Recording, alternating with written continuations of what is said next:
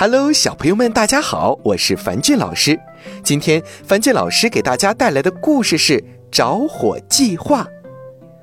妞妞的爸爸正在厨房里炒菜，突然“咚”的一声巨响，爸爸从厨房里冲了出来，大声说：“不好了，油锅冒烟，要着火了！”妞妞先是一愣，过了几秒钟，马上说：“爸爸，快去卫生间拿湿毛巾捂住鼻子，我们赶紧走。”爸爸立刻去了，妞妞拿上爸爸的手机，两人一起跑下了楼。妞妞提醒说：“嗯，爸爸，快打幺幺九，说出我们家的地址，还有通知妈妈，让她先别回家。”爸爸紧张地问：“嗯，那我们家的地址是？”妞妞流利地报了出来。这时手机响了，妈妈打来电话说。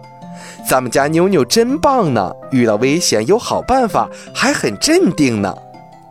原来这是爸爸妈妈精心策划的一出着火计划。看来平时和妞妞说的安全小知识，妞妞都记得很清楚呢。